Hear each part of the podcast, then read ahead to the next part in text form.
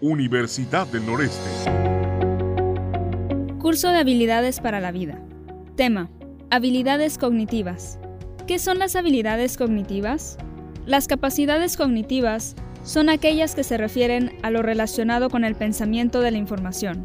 Esto es la atención, percepción, memoria, resolución de problemas, comprensión, establecimientos de analogías, entre otras. Las habilidades cognitivas son un conjunto de operaciones mentales cuyo objetivo es que el ser humano integre la información adquirida a través de los sentidos, en una estructura de conocimiento que tenga sentido para él.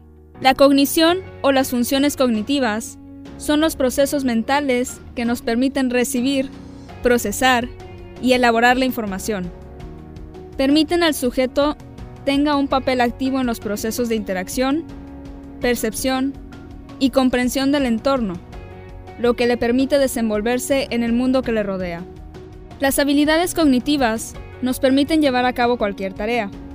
Por ello, las utilizamos continuamente para aprender y recordar información, integrar la historia e identidad personal, manejar información relativa al momento en que el sujeto se encuentra y hacia dónde se dirige, mantener y distribuir la atención reconocer distintos sonidos, procesar diferentes estímulos, realizar cálculos o representar mentalmente un objeto. Todas las habilidades que realizamos requieren la utilización de nuestras funciones cerebrales, lo que implica millones de conexiones neuronales repartidas por los lóbulos cerebrales y la activación de diferentes áreas del cerebro para desenvolvernos adecuadamente con nuestro entorno y procesar la información que obtenemos por nuestros canales.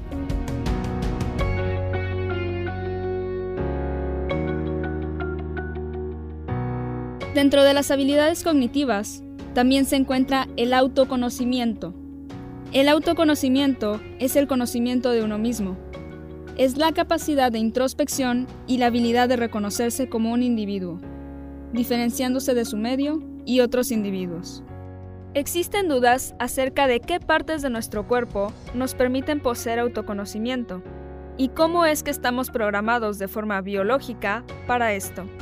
Vilayanur Ramachandran especuló que las neuronas especulares podrían proveer las bases para el autoconocimiento humano.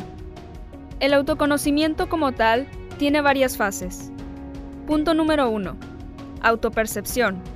Es la capacidad de percibirnos a nosotros mismos como individuos con un conjunto de cualidades y características diferenciadoras.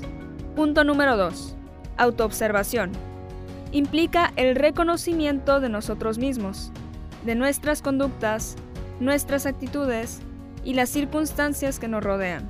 Punto número 3. Memoria autobiográfica. Es la construcción de nuestra propia historia personal. Punto número 4. Autoestima. Se refiere a la valoración que cada quien siente hacia sí mismo, Punto número 5. Autoaceptación. Supone la capacidad del propio individuo de adaptarse tal cual es.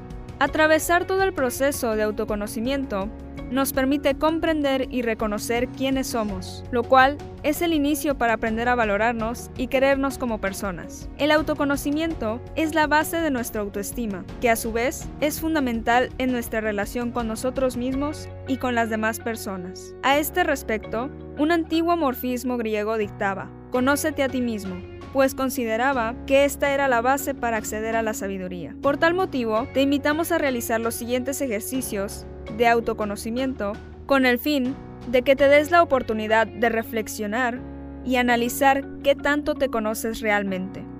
Universidad del Noreste